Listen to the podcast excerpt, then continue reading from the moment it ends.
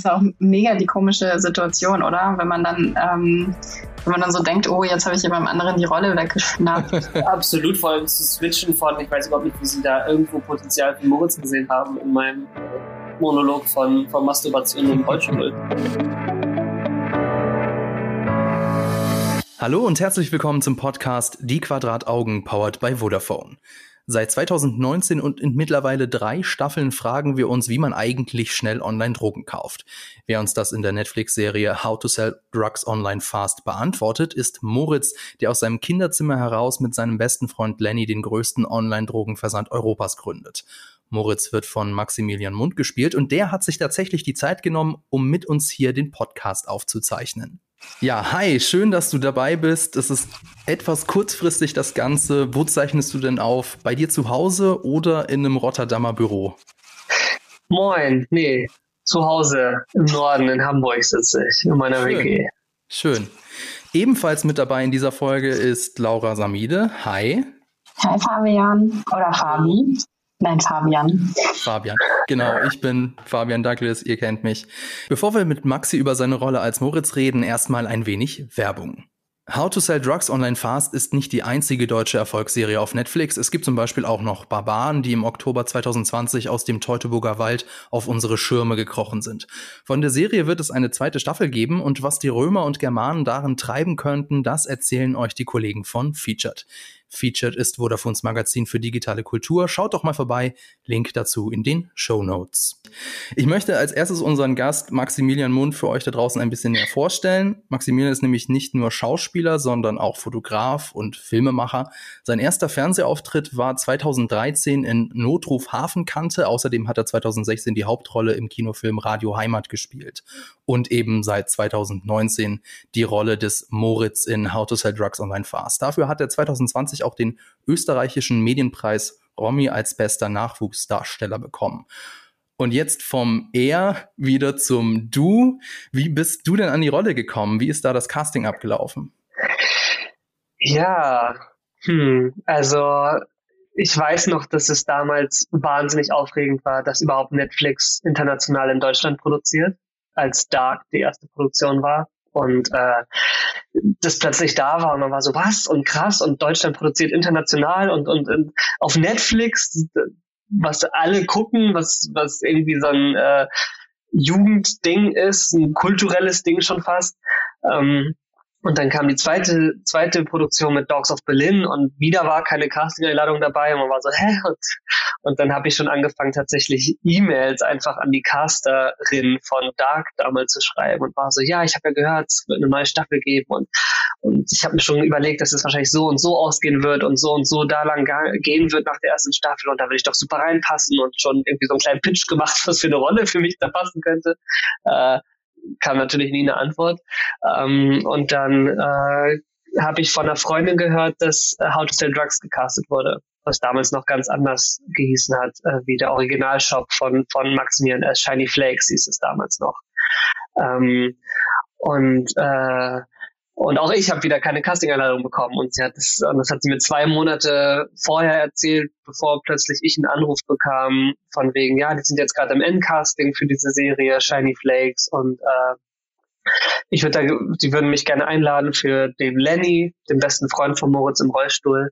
Äh, und äh, wir mussten alle dann einen Monolog vorbereiten äh, auf Englisch, damit Netflix in Amerika das auch versteht, was da überhaupt gemacht wird im, im Casting. Äh, genau, wir haben so eine kurze Serienbibel bekommen, worum es ungefähr gehen soll, was ungefähr die Charaktere sind und sollten uns anhand dessen eine Biografie ausdenken von der Rolle und die dort äh, präsentieren im Casting. Genau, und dann hast du eben für die Rolle von Lenny vorgesprochen. Äh, du hast erzählt, dass du da einen Monolog vorgelegt hast, wie es ist, im Rollstuhl zu masturbieren. Wie bist du denn dann zu der Rolle von Moritz gekommen? Erzähl das doch nochmal.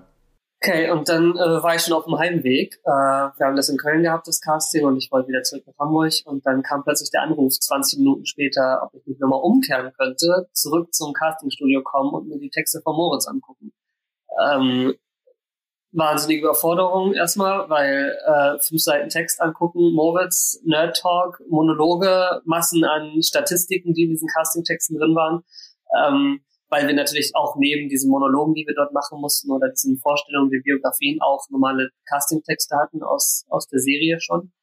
Äh, und dann war ich tatsächlich noch den ganzen Nachmittag da und habe äh, mit verschiedenen Lennys und Lisas äh, Szenen gespielt. Und äh, gleichzeitig war auch der andere Moritz noch da, der eigentlich Moritz schon war. Äh, ja, ja, und dann habe ich die Rolle bekommen. Es ist ganz seltsam, sich jetzt irgendwie jemand anderes da in der Rolle vorzustellen, weil du die ja jetzt seit drei Staffeln verkörperst. Ja. ja. Total surreal. Ja. Ist auch mega die komische Situation, oder? Wenn man dann, ähm, wenn man dann so denkt, oh, jetzt habe ich jemandem anderen die Rolle weggeschnappt. Oder? Ja. Absolut, vor allem zu switchen von, ich weiß überhaupt nicht, wie sie da irgendwo Potenzial für Moritz gesehen haben in meinem äh, Monolog von, von Masturbation im Rollstuhl. Ähm, aber irgendwo haben sie es haben sie's, äh, gesehen und äh, wollten mich dann äh, für Moritz sehen. Keine Ahnung. Hm. Also ich meine, ich glaube, wir verstehen das ziemlich gut, was sie in dir gesehen haben, weil ich glaube, äh, du bist perfekt auf die Rolle gecastet. Ähm, also für empfinde ich zumindest so. Ich weiß nicht, ob Fabian eine komplett andere Meinung hat. Aber ähm, gut für sie, dass sie dich noch gefunden haben. Und gut für uns ja. auch. Ähm, genau. Was ich mal an unsere Zuh äh, ZuhörerInnen rausschicken kann, ist, wir haben tatsächlich schon mal eine Folge gemacht äh, zu den ersten zwei Staffeln von How to Sell Drugs Online Fast. Ähm, da hört doch gerne mal rein. Die ist auch online.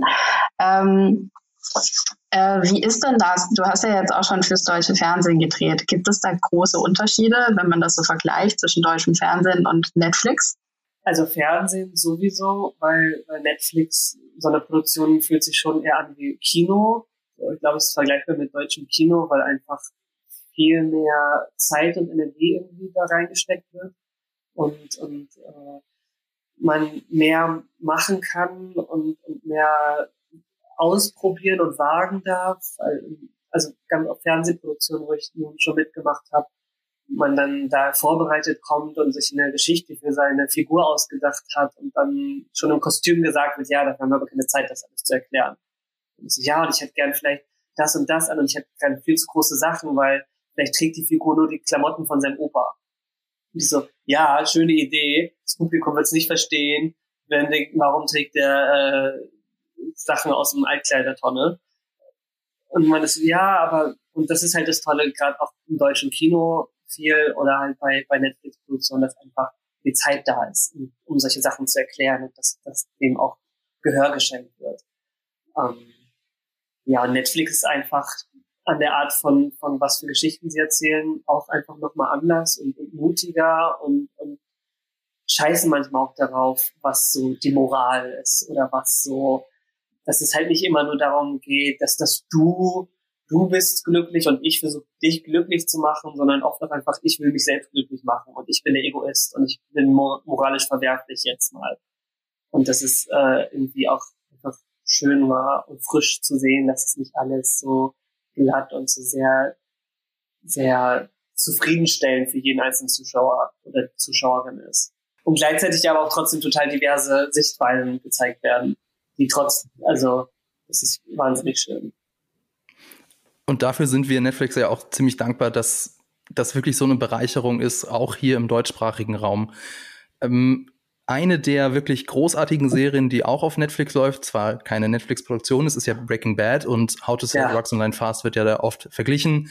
Von der Prämisse her gibt es tatsächlich, würde ich sagen, einige Parallelen, aber du hast ja den Moritz eher an Mark Zuckerberg aus Social Network angelehnt, zumindest hast du das mal in einem In Interview verraten. Ja. Wie hast du dich denn auf die Rolle des Moritz vorbereitet? Ich hatte natürlich wahnsinnige Angst, weil so wie es geschrieben war Moritz war halt einfach nur scheiße zu seinem besten Freund und hat die ganze Zeit hintergangen und war sowieso einfach sehr, sehr egoistisch und sehr auf sich bedacht. Und zu hoffen, dass trotzdem das Publikum ihn noch mag und, und nicht einfach nur sich überhaupt nicht mit ihm identifizieren kann oder überhaupt verstehen kann, was er da macht. Für mich war es einfach wichtig, Moritz dann so menschlich wie möglich zu porträtieren und dafür war mein Motto einfach Mut zur Hässlichkeit und Mut zu einfach alle Höhlen fallen zu lassen und keine, also da nicht eitel mit sich zu sein und dadurch einfach das Publikum vielleicht den Moritz liebenswert zu machen, weil er einfach so so menschlich ist und so unangenehm und so das auch auszuspielen, absolut diese unangenehmen Situationen. Die gibt's tatsächlich sehr oft in der Serie. ja. Äh, anders als die großen Verbrecher aus Film und Fernsehen, Fernsehen geht Moritz ja noch zur Schule und wohnt bei seinem Vater. Hat das dich auch in irgendeiner Form beeinflusst in deinem Schauspiel? Es ist, also ich bin jetzt ja schon ein bisschen älter als, Moritz und es ist einfach schön, nochmal in so ein Gefühl von so einer Naivität und, und, sich nicht so viele Gedanken um alles machen zu müssen. Man nicht selber seine Steuern zahlen muss, man nicht selber Miete zahlen muss und noch nicht all das andere in die Hand nehmen muss, sondern so sich einfach nur auf sich konzentriert und, und auf sein Liebeskummer oder das alles. Und das ist ganz schön, auch da in der Serie wieder da in diese Zeit zurückzugehen, wo alles nicht einfacher war. Ich finde, jetzt ist es doch alles viel einfacher, weil man nicht mehr zur Schule gehen muss und nicht Sachen muss, die einem gesagt werden, die man machen muss, egal ob man will oder nicht, und dann auch noch dafür bewertet wird. Ähm, aber trotzdem war es in gewissen Weisen einfacher, weil man weniger Verantwortung hatte. Mhm. Du hast es vorhin ja schon erwähnt, ne? die äh, Serie basiert ja ganz lose auf der Geschichte von dem damals 18-jährigen Maximilian S., der von 2013 bis 2015 aus seinem Kinderzimmer in Leipzig ähm, unter dem Decknamen Shiny Flakes einen Online-Drogenhandel führte. Hattest du mal die Gelegenheit, mit ihm zu sprechen? Ja, in der ersten Staffel war er bei der Premiere da. Bei der ersten Staffel gab es noch eine Premiere für uns alle. Das ist ja jetzt die letzten Staffeln dann leider auch ausgefallen. Ähm, da habe ich den Kurs kennengelernt und dann tatsächlich beim Dreh von der dritten Staffel war er auch dabei. Ähm, ich war froh, dass ich mich vorher nicht so viel mit ihm beschäftigt habe und ihn auch vor der Produktion noch nicht kennengelernt habe, weil, äh, weil Moritz dann deutlich langweiliger geworden wäre. Also weil es wirklich, weil, weil es ist beeindruckend, weil es wirklich ein sehr unscheinbarer Typ ist, was Moritz ja eigentlich theoretisch auch ist und was ja auch gesagt wird, dass es irgendwie Moritz Superkraft ist, dass er so unscheinbar ist, dass niemand ihm jemals irgendetwas Kriminelles zutrauen würde. Aber ja doch, wenn man bei Moritz ist, ihn sehr, sehr eigenartig findet und gar nicht so nur nach 15 langweilig, sondern so, what the fuck, was für ein Freak. Ähm, ja, Deshalb, äh, aber es ist spannend, ihn mal gesehen, in echt kennengelernt und gesehen zu haben und ihn mit ihm ein paar Wörter gesprochen zu haben und einfach zu merken, okay, krass, das ist zwar ein richtig krimineller Mensch, aber er wirkt nicht so, wie man sich das vorstellt, wie ein krimineller Mensch ist. Mhm. Ich finde es immer ganz lustig, wenn, wenn ähm, in der Serie das gesagt wird, ne, dass Moritz so unscheinbar ist und dass es eine Superkraft ist. Weil genau dadurch, dass wir die ganze Zeit bei Moritz ganz nah dran sind, also mir kommt es auch immer nicht so vor. Also da bin ich komplett ja. bei dir. Ich bin da sehr nah an dem Charakter dran und ich finde ihn nicht unscheinbar. Aber ich meine, das ist natürlich auch eine Frage der Inszenierung am Ende und eine Frage von der Narrative. Ähm, hier ja. jetzt auch ein kleiner äh, Sendehinweis. Am 3. August läuft nämlich auf Netflix dann auch die Dokumentation Shiny Flakes, The Teenage Drug Lord an, ähm, die sich eben genau um Maximilian S. dreht. Ähm, du, du hattest die schon gesehen, oder? Kann das sein? Du hattest da was gepostet, glaube ich, zu. Ich habe sie, hab sie noch nicht gesehen. Ich vertraue darauf, dass die BTF wieder was Tolles gemacht ja. hat. Deshalb habe ich schon Werbung dafür Hast du schon Werbung? äh, ja. Aber ich, äh, ich bin selber sehr, sehr, sehr, sehr gespannt, was, was die da äh, gezaubert, fabriziert, ja. geschaffen haben. Ja, ich bin auch sehr gespannt. Ähm, wie wir jetzt gerade schon etabliert haben, Moritz ist ja der Protagonist der Serie, ist aber manchmal in manchen Situationen schon auch eher so ein Anti-Held. Ähm, und wir haben ja über Mark Zuckerberg jetzt auch schon kurz geredet. Gibt es denn einen Lieblingsbösewicht oder eine Bösewichtin ähm, in Serien oder Filmen, äh, die dich so grundsätzlich inspiriert, wenn du dann eben in so eine Anti-Helden-Rolle schlüpfen musst? Ich finde, naja, End of the Fucking World waren halt eigentlich beide Protagonisten mega die, die Antagonisten irgendwie, weil ein Mörder und eine krasse Ausreißerin, die einfach mega derbe und unhöflich und direkt ist. Äh, ich, ich kann mich wahnsinnig gut äh, mit, mit solchen Charakteren identifizieren, weil es ja meist einfach Außenseiter sind. weil sie halt anders handeln als, als die anderen. Ich meine, Berlin aus, äh, aus Haus des Geldes war natürlich auch irgendwo ein Publikumsliebling, obwohl auch wahnsinnig verwerflich war, was er da getan hat und, und wahnsinnig schlimm und irgendwie aber einfach, weil der Schauspieler das so fantastisch gespielt hat, war man total bei, bei dem und fand es trotzdem großartig, weil er so reckless einfach war und so äh, einfach durchgezogen hat, genauso wie es bei Elite zum Beispiel solche Charaktere gibt, die eigentlich die Bösen sind, wo man aber einfach voll dabei ist, weil die das so großartig irgendwie machen und so Szenen haben, wo die so doll über die Stränge schlagen und so, oh Gott, und wie konnten die das machen und das trotzdem durchziehen und einen das irgendwie reizt, so dieses Verbotene. Ja, ist auch so ein bisschen so die Frage, wie böse ist Moritz eigentlich? Also wie weit ist er bereit zu gehen? So Laura und ich, wir haben da auch im Vorfeld drüber so diskutiert, wie böse Moritz eigentlich ist. Ist er ein Soziopath? Ist er keiner? Mhm. Und einerseits, ja, also Laura sagt, ja, definitiv ein Soziopath. Einerseits kann ich das voll verstehen, weil er eben dieses mangelnde Mitgefühl hat, das mangelnde Einfühlungsvermögen und vor allem auch das Unrechtsbewusstsein, dass er also eigentlich komplett fehlt. Ja. Ich bin eher so auf der anderen Seite, weil, also Moritz ist definitiv nicht gewalttätig zum Beispiel und er, es fühlt sich auch ganz oft an, mehr so wie so eine Rolle, die er spielt. Mhm. Ähm, jetzt ohne irgendwie von dir eine tiefenpsychologisch fundierte Antwort zu erwarten, wie siehst du denn das? Ist Moritz wirklich so ein, ein Soziopath oder ist es tatsächlich eher eine Rolle? Ein äh, Schutzmechanismus? ich, ich, ich weiß gar nicht, ob, ob, man, ob man da einen Unterschied machen kann, wenn es ein Schutzmechanismus ist und, und oder ob man von Grund auf böse geboren wird oder ob das immer dann so passiert, dass man von aus äußeren Einflüssen böse wird oder, oder reckless oder über die Grenzen geht. Meine Moritz ist ja schon krass davon überzeugt, auch dass sie zum Beispiel ethisch korrekt Drogen verkaufen. Das ist ja schon so, hä? Oder auch was, was mit Fritzi passieren wird, sobald, äh, äh, ich will noch gar nicht so viel verraten, aber äh, er ja da auch schon Gewalt anwendet irgendwo. Zwar aus dem, aus dem Affekt, aber trotzdem hat das ja gemacht und der Unterbewusstsein hat sich dazu entschieden, das nun diese Entscheidung zu treffen. Ich glaube, dass es halt einfach ein ganz armes Würstchen ist und der eigentlich ganz viel Liebe braucht und die nie bekommen hat oder die von seinem Vater zumindest nie haben wollte und seine Mutter-Issues hat und Mommy-Issues. Ähm, ja, er tut mir wahnsinnig leid. Und trotzdem macht es wahnsinnig viel Spaß, sowas zu spielen. Es wird auf jeden Fall jetzt in der dritten Staffel da auch den einen oder anderen Twist and Turn geben, der so ein bisschen mehr in die, auch in sein Seelenleben einen Einblick mhm. gibt. Will ich jetzt nicht weiter verraten für die Leute, die äh, die dritte Staffel noch nicht geguckt haben.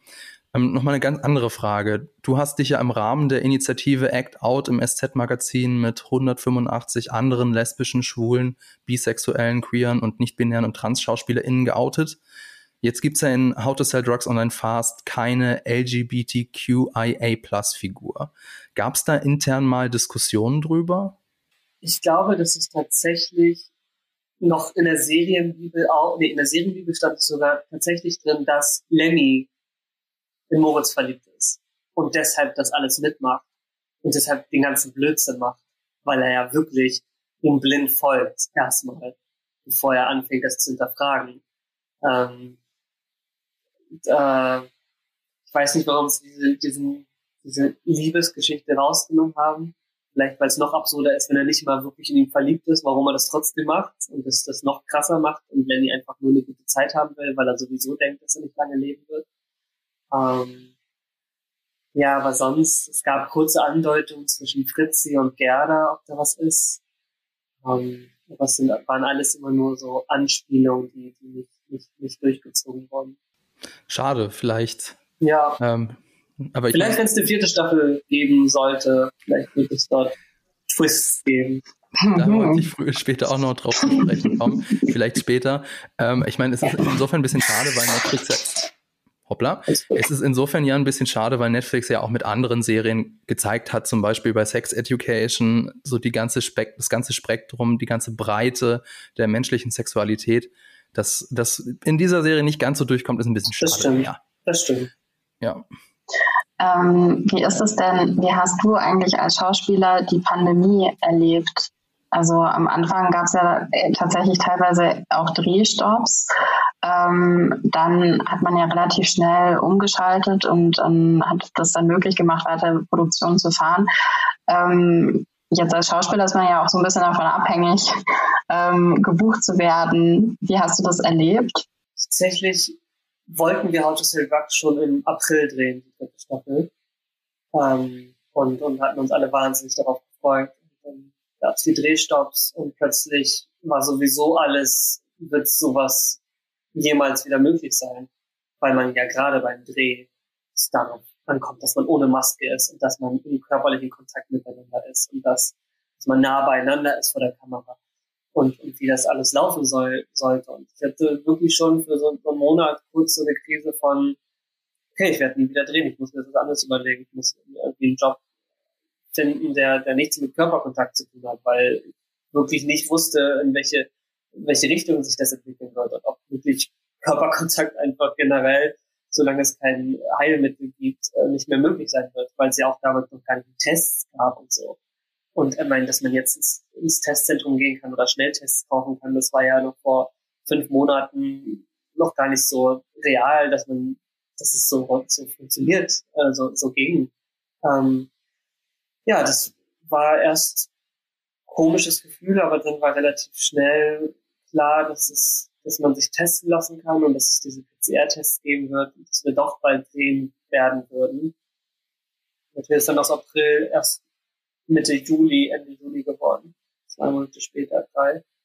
Ähm, ja, aber dann war ich einfach wahnsinnig glücklich, überhaupt drehen zu können. Und dann war es mir vollkommen egal, ob wir die ganze Zeit Masken tragen müssen und hinter der Kamera Abstand halten, weil man einfach froh war, überhaupt wieder am Set sein zu dürfen und weiterhin produzieren zu dürfen. Was wahnsinnig schrecklich fürs Theater weiterhin war, weil ich, betreue ja auch noch eine, eine Jugendgruppe am Thalia Theater, das junge Theater dort und äh, die Proben waren halt einfach nicht möglich das ganze Jahr jetzt. Trotz äh, der Möglichkeit, sich testen zu lassen für jeder Probe, wurde es nicht zugelassen, dass Jugendclubs weiter proben durften, zumindest am Thalia-Theater nicht. Ähm, und dann ja auch wofür, wenn das Publikum nicht mehr ins Theater darf. Was ja bei uns zum Glück ganz anders ist. Das Publikum ist da draußen zu Hause ganz alleine und kann das jederzeit angucken. Ja, ich meine, ihr als Schauspieler, ihr lebt ja auch von der Interaktion zwischen, äh, zwischeneinander. Ich meine, es ist jetzt, geht beim, bei der Schauspielerei da nicht darum, irgendwie Monologe auf einer leeren Bühne zu führen. Ja. Insofern ist das natürlich eine krasse Umstellung gewesen und gut, dass es jetzt offensichtlich ähm, unter gewissen Umständen doch wieder möglich ist. Dann lass uns doch mal ein bisschen über die dritte Staffel sprechen. Falls ihr nicht euch nicht spoilern lassen wollt, dann skippt doch zum nächsten Kapitel oder spult manuell vor Timecode in der Folgenbeschreibung. Also Maxi, dein Partner in Crime, in Anführungszeichen, ist ja Lenny, gespielt ja. von Danilo Camperidis. Kanntet ihr euch eigentlich schon über die Serie Die Pfefferkörner, in der ihr beide mitgespielt habt? Ja, ich hatte, also Danilo war ja mal ein Pfefferkorn für eine ganze Staffel und ich hatte einen Gastauftritt in der Staffel und es ist so witzig, weil wir damals schon dasselbe Alter gespielt haben, aber er 13 war und ich war 18. Ähm, oder er war 14 und ich war 18 und äh, wir einfach wie viele Jahre später, vier Jahre, fünf Jahre später äh, wieder zusammen dasselbe Alter gespielt haben. Ähm, ja, aber wir kannten uns tatsächlich kurz nur von dem Dreh, äh, von, von den Pfefferkörnern und haben uns danach eigentlich auch nicht nochmal gesehen und dann im Casting wieder sind wir uns begegnet. Kannte er dich noch? Ja, wir haben uns beide aneinander erinnert. Also Hamburg ist ja auch nicht so groß und wenn jemand Schauspiel macht in Hamburg, dann sind es auch nicht so viele, weil die meisten ziehen ja sowieso irgendwann nach Berlin. Äh, und wenn man in Hamburg bleibt, äh, kennt man sich relativ schnell.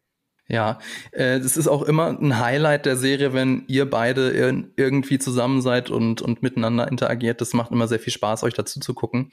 Ihr habt jetzt aber in der dritten Staffel nicht mehr ganz so viele Szenen wie zum Beispiel noch in der ersten. Hast du Nein. das vermisst?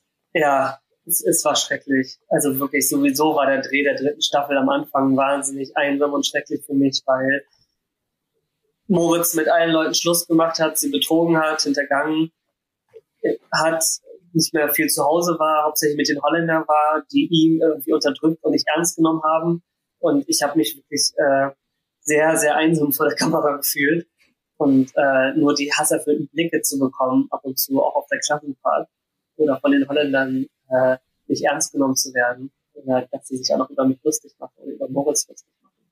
Es war schon äh, krasser, also da habe ich das zuerst mal gemerkt, wie, wie anstrengend das auch sein kann und wie sehr man das ins Privatleben plötzlich mitnimmt, wenn man ständig fertig gemacht wird, auch wenn es nicht echt ist oder nur gespielt ist. Ähm, ich musste dann wirklich auch am Set zwischendrin einfach künstlich so meine Energie hochhalten, dass ich dann angefangen habe, irgendwie zu tanzen oder, oder laut Musik zu hören und, und ganz viel Blödsinn zu machen, was dann schon Regie wahnsinnig auf den Sack gegangen ist, weil unser Regisseur Arne Feldhusen dachte, ich wäre einfach unkonzentriert und nicht vorbereitet und die ganze Zeit nur rumhampeln und wird das gar nicht mehr ernst nehmen, weil es die dritte Staffel äh, ist. Aber tatsächlich habe ich es wahnsinnig ernst genommen und habe versucht, einfach nur meine Stimmung hochzuhalten und nicht äh, in so ein Loch zu fallen, weil alle mich hassen. Daran anschließend ähm, gab es denn eine Szene, die besonders rausgestochen ist jetzt in der dritten Staffel, die schwer war zu spielen oder besonders Spaß gemacht hat zu spielen? Allgemein musste Moritz wahnsinnig erwachsen sein in, der dritten Staffel, weil wahnsinnig viel Druck auf seinen Schultern liegt oder lag und plötzlich all seine Freunde in großer Lebensnot und Gefahr waren und wenn es nicht schafft, Mindworks wiederherzustellen, die wahrscheinlich sterben und Marken die umbringen wird. Ähm, deshalb war es, war es schon eine Umstellung, viel, viel ernst zu sein und viel businessmäßiger noch als in, in den Staffeln davor.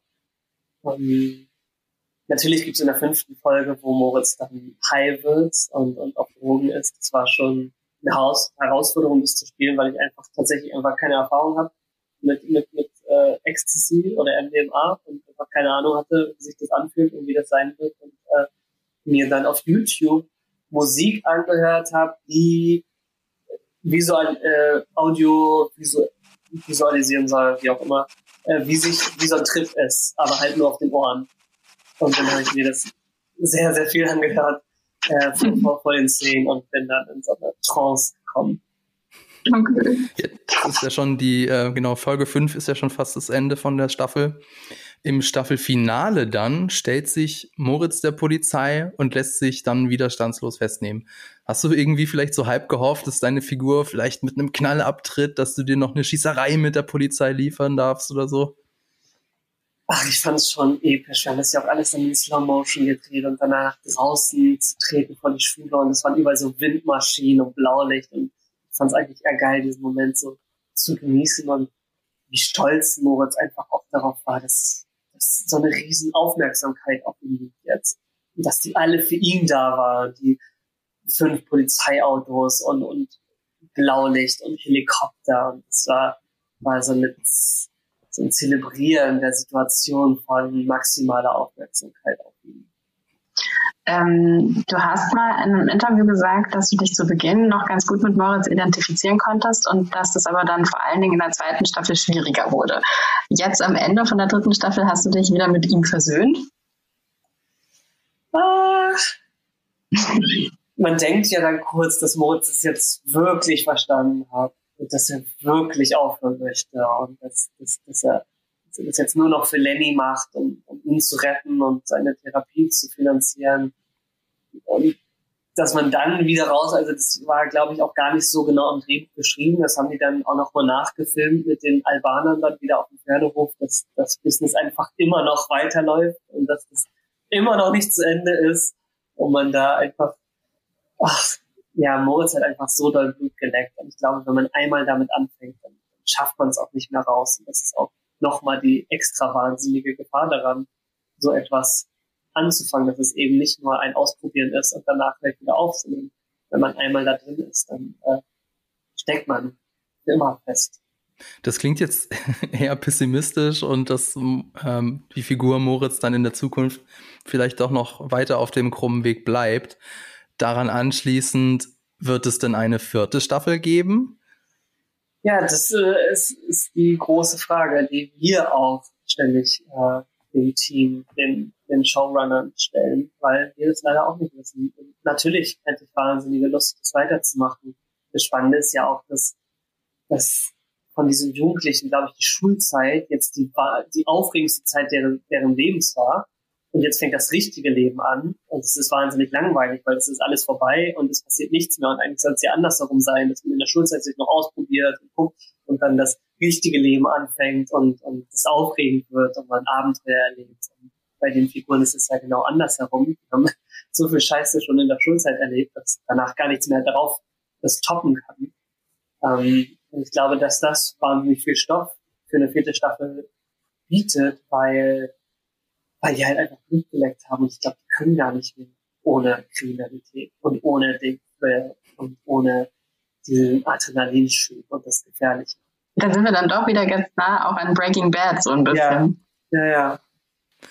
ja. Äh, was ich noch sagen wollte, das wäre dann aber wahrscheinlich weniger eine vierte Staffel, sondern eher mehr so ein Spin-off. Denn es, ist, es endet ja mit dem Abitur, was ja auch eigentlich so ein logisches Ende ist. Es hast ja, ja. gesagt, es ist so ein Abschluss in, im Leben äh, und danach geht's mit was ganz Neuem weiter. Ähm, insofern fände ich das eigentlich auch irgendwie auf der einen Seite gut, wenn es jetzt mit der dritten Staffel vorbei wäre. Aber dann stößt die Serie ja doch noch mal die Tür auf für eine mögliche Fortsetzung. Lenny, der sagt, ich hol dich da raus, pass mal auf. Und dann gibt's vielleicht ein Oceans 11 Spin-off mit, äh, mit Moritz oder so. Das wäre doch witzig. Ja, es wäre auf alle Fälle, das ist aber auch das Tolle, glaube ich, an der Serie, dass, dass, die, dass die Zuschauer oder Zuschauerinnen das trotzdem kaufen, weil die Serie so viele verschiedene Wege einschlagen kann, weil sie so absurd ist.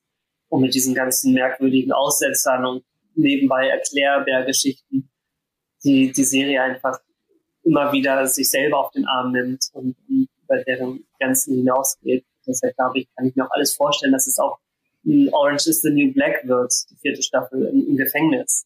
Oder halt ein Oceans 11 oder das einfach, ja, alles mögliche ist. Lenny ist geheilt. Plötzlich, was fängt jetzt mit seinem Leben an? Er hat einfach nur darauf hingelebt, alles auszukosten, weil er vielleicht bald stirbt. Und jetzt stirbt er wahrscheinlich erst in 60 Jahren. Äh, scheiße, was meine ich denn jetzt 60 Jahre noch? Ähm, was passiert denn bei dir jetzt als nächstes? Du studierst ja auch selbst noch Film an der Kunsthochschule in Hamburg, ne? Genau. Das ist auch immer noch, das machst du auch immer noch. Und ähm, was passiert so grundsätzlich alles als nächstes? Ja, also das Studium, ich werde jetzt exmatrikuliert tatsächlich. Oh no. weil, ich, weil ich zu selten da war die letzten paar Jahre. Obwohl ich ja Film auch studiert habe an der Kunsthochschule und die sich eigentlich wahnsinnig freuen sollten, dass ich auch was mit Film mache und der nicht irgendwas anderes mache. Aber äh, ja, das ist dann eben auch nicht der Sinn eines Studiums, nicht hinzukriegen. Ähm, Kann man drüber streiten. Ja. deshalb äh, hoffe ich, dass ich weiter, weiter drehen werde kann Ende des Jahres oder was ist jetzt Ende August steht ein neuer Dreh an, der, der wahnsinnig spannend wird, weil es was ganz anderes ist und wahnsinnig mehr actionreicher äh, wird und was anderes als Hauptzeit Bugs. Da freue ich mich sehr drauf. Ähm, ja, und äh, ich, ich bin gespannt, was kommt und hoffe, dass ich natürlich jetzt nicht auf, auf so eine Rolle festlege von dem Nerd oder dem Außenseiter oder dem, Freak, sondern vielleicht auch irgendwann mal eine, eine Liebesgeschichte spielen kann oder ja, alles Mögliche. Dieses Projekt, was du da angeteasert hast, darfst du schon verraten, ist das für Netflix, ist das fürs Fernsehen, ist das fürs Kino? Ja, es ist äh, wieder eine Serie, äh, aber nicht für Netflix. Okay, bin gespannt. Wir sind sehr gespannt. Ja, also ähm, ich bin mit meinen Fragen durch. Laura, möchtest du noch was fragen? Ähm, nein, ich habe auch keine Fragen mehr. okay, sehr schön. Haben wir das sogar in der Zeit durchgekriegt. Bin, bin cool. sehr stolz auf uns. Ja, äh, vielen, vielen Dank, Maxi, dass du dir die Zeit genommen hast. Ich wünsche dir wirklich alles Gute für die Zukunft und ich bin gespannt, wo wir dich alles noch sehen werden. Ja, Dankeschön. ich drücke die Daumen auf jeden Fall. Ich will dich in der Liebesgeschichte sehen. Ich will dich in so vielen Rollen noch sehen. Dankeschön. Und ein bisschen genauer und tiefer über die dritte Staffel spreche ich jetzt nochmal mit Laura zusammen. Ähm, mir hat die dritte Staffel wieder richtig gut gefallen. Ich musste sehr oft laut lachen. Wie ging es denn dir, Laura? Ich muss sagen, die dritte Staffel war tatsächlich ähm, von ihrer Komik her sehr viel leichtfüßiger als die zweite Staffel, was dann natürlich auch damit zusammenhängt, was dann eben inhaltlich da passiert. Und dass in der zweiten Staffel ja auch so eine Entfremdung erzählen. Und ähm, gerade in der dritten Staffel, wenn dann irgendwie wieder alle zusammenkommen, die Chemie zwischen den verschiedenen Charakteren ist einfach mega schön. Und ich mag das sehr. Und ja, ich musste auch sehr viel lachen. Wir haben ja die dritte Staffel eben äh, vor kurzem erst durchgebinged, oder zumindest ich habe sie durchgebinged und weil das mit der ersten und zweiten Staffel schon so lange her war, habe ich auch extra nochmal die erste Folge mir angeschaut, beziehungsweise in die erste Folge der ersten Staffel reingeschaut. Und was mir auch jetzt aufgefallen ist, die SchauspielerInnen haben sich alle nochmal ein Stück verbessert in der dritten Staffel. Also ähm, ja. Maximilian Mund ist ja eh super als Moritz, aber die anderen, da habe ich persönlich zumindest in der ersten Staffel noch so ein bisschen den deutschen Theaterschauspieler rausgemerkt. Und das hat sich äh, im Laufe der drei Staffeln tatsächlich stark verbessert. Also in der dritten ähm, haben zum Beispiel haben mir viele, viele Figuren sehr viel besser gefallen von der Art und Weise, wie sie geschauspielert wurden. Übrigens, ähm, die Folgennamen der dritten Staffel, das sind die Zeilen aus dem Song Everybody Gets a Second Chance von Mike and the Mechanics, veröffentlicht 1991. Also wenn ihr euch da fragt, warum klingen die so seltsam, das ist der Grund. Und man merkt es ja schon an dem Titelnamen Everybody Gets a Second Chance. Es geht so ein bisschen um die Versöhnung von Moritz mit seinen Freunden. In der zweiten Staffel war es das Gegenteil, war es die Entfremdung und am Ende waren alle sauer aufeinander und jetzt in der dritten Staffel hat sich das ein bisschen geändert. Ähm, wie hat denn dir so der Verlauf gefallen von den, äh, den die Figuren da genommen haben, Laura? Ähm, hm, ich mochte das schon eigentlich sehr gerne, wobei ich natürlich auch manchmal manchmal ein bisschen Probleme hat. Also jetzt gerade, wir sind ja immer noch ähm, im Spoiler-Teil, jetzt am Ende, wenn dann wenn dann ähm, Moritz dann doch wieder umschwenkt und sagt, ähm, ich war schon die ganze Zeit böse, ich habe Blut geleckt und deshalb ähm, geht jetzt. Und das ist halt so ein bisschen dieses, dieses irgendwie, okay, ich schicke euch jetzt irgendwie weg und ähm, ich nehme das Opfer jetzt auf mich und ähm, ich nehme das auf meine Kappe und er spielt ja dann irgendwie die anderen. Und das ist ja was, was sich auch durch die Serie komplett durchzieht, dass er ganz oft irgendwie ja auch in der zweiten Staffel dann manchmal auch lügt, um die anderen zu beschützen oder um sich selbst zu beschützen ähm, und nicht mit offenen Karten spielt. Und so ganz nehme ich das nicht immer den Charakteren ab, muss ich sagen. Also ich habe manchmal da echt so Probleme irgendwie. Also auch, dass Danny dann so bereit ist, ihm sofort wieder zu glauben und zu sagen, ja, natürlich bist du, bist du doof. Und natürlich bist du scheiße. Glaube ich ihm nicht. Da waren wir ja schon einen Schritt weiter. Hm. Ja, also von den Figuren her finde ich einige Entscheidungen in der dritten Staffel auch nicht so besonders doll. In der dritten Folge zum Beispiel knackt ja Kira das Konto ihrer Mutter, wird dann von der Polizei geschnappt und verschwindet dann einfach mal aus der Serie. Taucht erst gegen Ende dann ganz plötzlich wieder auf. Das wirkte wie so ein billiger Plot-Device, um sie aus der Story rauszunehmen, vielleicht, weil die AutorInnen, äh, weil denen nichts Besseres eingefallen ist. Zumindest wirkte das so auf mich, was ich ein bisschen schade fand, weil ich die Figur der Kira ja eigentlich super finde und die Schauspielerin finde ich auch super. Das fand ich sehr schade was, was auch ein bisschen so irgendwie nicht so ganz durchdacht wirkte oder was mir zum einige Elemente werden dann einfach eingeführt und dann nie wieder behandelt. Zum Beispiel die rassistischen Polizisten. In, am Anfang der Staffel ist das ja ein ganz deutliches Thema, vielleicht auch ein bisschen so eher tagesaktuell zu wirken, aber dann am Ende hat das dann doch irgendwie äh, keine Relevanz mehr oder wird nicht wieder aufgegriffen. Oder mhm. so das Gegenteil von etwas, das plötzlich auftaucht, Gerda, die Figur Gerda ist dann aus dem Nichts heraus eine äh, Social Justice Kriegerin.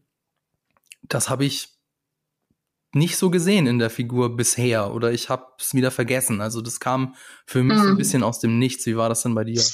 Naja, wobei man da ja auch irgendwie in dem Alter relativ schnell sich weiterentwickelt. Also das, das ist mir jetzt gar nicht irgendwie so ähm, negativ aufgefallen. Also ich meine, klar, da gibt es natürlich auch einen Grund, warum das dann eben auf einmal relevant ist und warum das mit in der Serie sein soll. Ähm, aber wie gesagt, ich meine, wenn du halt irgendwie 18, 19 bist, dann entdeckst du von jetzt auf gleich auf einmal deine, deine äh, Social Justice Qualitäten in dir selbst und lebst sie dann aus. Es liegt wahrscheinlich auch an, naja, dass Gerda halt schwarz ist, also schwarze Hautfarbe hat, weil wir Weiße können uns das halt leisten, zu sagen, nö, ich äh, interessiere mich nicht für Politik oder zu sagen, ja, mei, das ganze Bürgerrechtsgedöns interessiert mich halt nicht, aber wenn du halt tatsächlich schwarz bist, dann bist du per Geburt gezwungen, dich damit auseinanderzusetzen, egal ob du jetzt ein politischer Mensch bist oder nicht. Vielleicht ja, hat das auch damit was zu tun. Das hat bestimmt was damit zu tun, weil das natürlich für sie eine andere Relevanz auch hat. Auf der anderen Seite ist es ja genau auch das Problem. Ne? Also ich meine, das kann ja nicht nur Aufgabe von ähm, Menschen sein, die diskriminiert werden, sich gegen die Diskriminierung aufzulehnen. Klar. Aber auch da ist es wiederum schade, dass das dann irgendwie keine Rolle wirklich groß in der Staffel spielt, mhm. weil sich die Staffel eben auf die Figur Moritz konzentriert und auf seine Clique und auf, auf seinen Charakterbogen, nenne ich es jetzt mal. Ähm, apropos Charakterbogen, am Ende hatte ich so ein bisschen so das Gefühl, dass es so auf mich wirkte, als wäre ihnen das Geld ausgegangen, weil eben die letzten beiden Folgen mehr oder weniger am selben Ort spielen was nicht ganz stimmt. Die Abi-Party mit den ganzen Kostümen und den ganzen StatistInnen, die war bestimmt teuer. Aber wenn, wenn man von einer Serie so eine hohe Qualität gewöhnt, gewohnt ist, so was die Inszenierung anbelangt, dann ähm, fällt das eben auf, wenn es dann auf einmal so was Kammerspielartiges hat. Findest du? Ich hatte eher den Eindruck, dass es vielleicht auch äh, was mit Covid zu tun hatte. Also dass die halt einfach von der Produktion her gesagt haben, okay, es ist einfach ein überschaubares ähm, Set. Ähm, man kann da besser die, die ähm, Hygienevorschriften einhalten. Also ich hatte das Gefühl, das kommt eher daher und es hat mich aber auch gar nicht, also es hat mich tatsächlich überhaupt nicht gestört. Ich fand alles, was äh, der Abi, äh, der Abi-Streich ist es ja war, ähm, großartig, visuell großartig. Ich meine, es geht letztlich ja um die Frage, Drogen zu verticken, ist illegal. Und wenn du dann einmal in dieser Kriminalität drin bist, also was macht das mit dir und wie weit gehst du dann? Wie weit bist du dann auch bereit zu gehen? Und das ist ja im Prinzip dann der Kern, worum es dann am Konflikt am Ende von der Staffel geht, nämlich, okay, jetzt haben wir hier ein moralisches Dilemma. Da gibt es keinen Weg mehr raus, der, der einwandfrei ist. De, äh, es gibt keinen keinen einfachen Ausweg, es gibt nur den schwierigen Ausweg oder den ganz, ganz schwierigen Ausweg. Welchen nehmen wir? Das ist natürlich oh. schon insofern eine gute Idee, dass sie das so gemacht haben, weil darum geht's. Ich fand es nur von der Inszenierung halt nicht so schön. Äh, vor allem auch das Finale, also äh, Maximilian, Maxi hat gesagt, es hat ihm Spaß gemacht, da äh, so episch in Slow-Mo rauszugehen. Aber ähm, bitte entschuldigt, ich habe die letzte Folge nur ein einziges Mal jetzt gesehen vor der Aufnahme. Insofern, ist, ich hatte das nicht so episch im Kopf. Für mich war das so von den Kameraaufnahmen alles sehr halbnah. Und mir hat da so die Totale gefehlt, so aus der man dann sieht, wo die ganzen Polizeiautos dann vor der Schule mit quietschenden Reifen zum Halt kommen und die ganzen SEK-MEK-Beamten auf ihn zustürmen. Das wirkte für mich alles sehr klein Ah. Vielleicht tatsächlich auch noch was mit Covid zu tun, mit den äh, Sicherheitsmaßnahmen und wirkte nicht so groß, wie ich der Meinung bin, dass diese Serie das Finale verdient hätte. Wie hat die das denn? Also siehst du das auch so oder siehst du es anders? ich sehe das tatsächlich komplett anders, weil ich, mir das so aufgefallen ist noch und ich noch beim Schauen gedacht habe, ich mag das. Ich mag das, dieses, ähm, diese, diese seitliche Profileinstellung von ihm, wie er dann so langsam ins Frame reinläuft. Ich mag das, ähm, wie er dann ins Slow-Mo irgendwie durch die Luftballons läuft. Ähm, ich fand es visuell wahnsinnig schön und stimmig und mich hat das wirklich sehr mitgenommen, ähm, also emotional mitgenommen, irgendwie wie er dann da so rausläuft und ähm, ich fand, es passte auch total zu der Serie, weil ich finde, die Serie grundsätzlich ist einfach irgendwie von ihrer, von ihrer ähm, Kameraauflösung her ähm, eben sehr viel schöner als das, was wir jetzt zum Beispiel irgendwie aus dem deutschen Fernsehen gewohnt sind oft. Ähm, aber auch für Netflix und für oder auch für Kino, ne? also da haben wir ja jetzt eben drüber geredet, ähm, von dieser Qualität her, finde ich das visuell sehr, sehr überzeugend. Das ist was, was mir was mir schon durch die erste Staffel geholfen hatte, was ich aber, wo ich das Gefühl hatte, okay, die ist eigentlich erst so richtig gereift in der zweiten Staffel. Ähm, und jetzt in der dritten Staffel hatte ich das Gefühl, okay, sie haben jetzt diesen Stil für sich gefunden und ähm, ich mag den. Ja, der Stil ist fantastisch. Also gibt bestimmt ZuschauerInnen da draußen, denen das alles ein bisschen hektisch ist. Aber mir hat das, hat das richtig, richtig gut gefallen. Und äh, auch mal im Vergleich zu anderen Serien. Also die, die letzte Serie, die ich jetzt davor durchgebinged habe, ist ähm, Loki gewesen. Ich gucke parallel uh, The Handmaid's Tale, aber das Handmaid's Tale, aber das klammern wir jetzt einfach mal aus. Aber jetzt im Vergleich zu Loki, ja, also Prestige-Serie für, für einen Streaming-Service, der auch richtig viel Geld hat. Und ich muss jetzt mal sagen, im Vergleich stinkt Loki ziemlich krass ab. Total. Also das liegt natürlich auch daran, ja. dass die, dass die Folgen alle länger sind. In ähm, How to Sell Drugs Online Fast sind die Folgen so ungefähr eine halbe Stunde lang. Kann auch sein, dass einige Folgen mal kürzer sind. Und bei Loki sind die Folgen so alle 40, 50 Minuten lang. Und das merkst du. Also ich habe ganz oft saß ich vorm Bildschirm, habe mir eine Loki-Folge angeguckt und habe so gedacht so, boah, Alter, das zieht sich jetzt aber schon ordentlich. Oder jetzt haben sie hier wieder eine Kampfszene reingeschmissen, weil sie auf ihre Laufzeit von 50 Minuten kommen müssen. Und das Gefühl hatte ich während How to Sell Drugs Online Fast nie. Das war ja. immer on point, es war immer knack, knackig geschnitten und knackig inszeniert und es hat immer, immer Spaß gemacht zuzugucken. Mhm. Also stimme ich dir, stimme ich dir zu einerseits. Ich glaube, also ich finde jetzt gerade, wenn man es mit Loki vergleicht, finde ich es halt dann auch nicht nur die Narrative, die anders ist, weil ich finde Loki dann trotzdem immer noch ähm, sehr entertaining und ich hatte nicht so viele Probleme damit mit diesen Längen, die das dann teilweise hatte. Ähm, ich finde es visuell, aber eben, also es ist ja auch was, was wir über die letzte Sprache von, äh, letzte, die letzte Folge von Loki besprochen haben, dass ich sie visuell einfach sehr uninspiriert empfunden habe. Ähm, und da ist natürlich dann irgendwie How to Sell Drugs Online Fast ein krasses Gegenteil. Ich meine, das krasseste in Loki ist, dass sich die Kamera mal so um 360 Grad um die eigene Achse dreht. Das ist ja. das Highlight. Da sind die auch mega stolz auf diese Kamerafahrt gewesen, so stolz, dass sie sie mindestens zwei bis, wenn nicht sogar dreimal in der Serie eingesetzt haben. Und die Ideen in How to Sell Drugs Online Fast sind, sind einfach viel besser, beziehungsweise auch viel kreativer. Ist natürlich jetzt ein bisschen gemein, dass wir jetzt auf Loki drum hacken, aber das ist jetzt leider die letzte große Serie gewesen, die ich zu Ende geguckt habe. Ähm, sie haben ja auch in jeder Staffel jetzt von How to Sell Drugs so eine ähm, so ein, entweder so ein Erklär, ja doch, es sind, es sind jeweils immer Erklärstücke.